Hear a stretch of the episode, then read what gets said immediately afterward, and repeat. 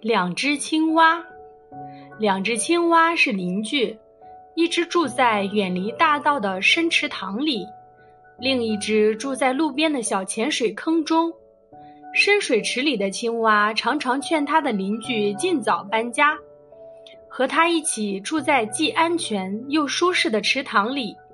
可是对方却无论如何也听不进去。他说。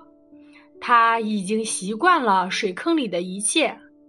再说，搬家实在太麻烦了。然而，一天，一辆马车疾驰而过，水坑里的青蛙还来不及躲闪，就被压死了。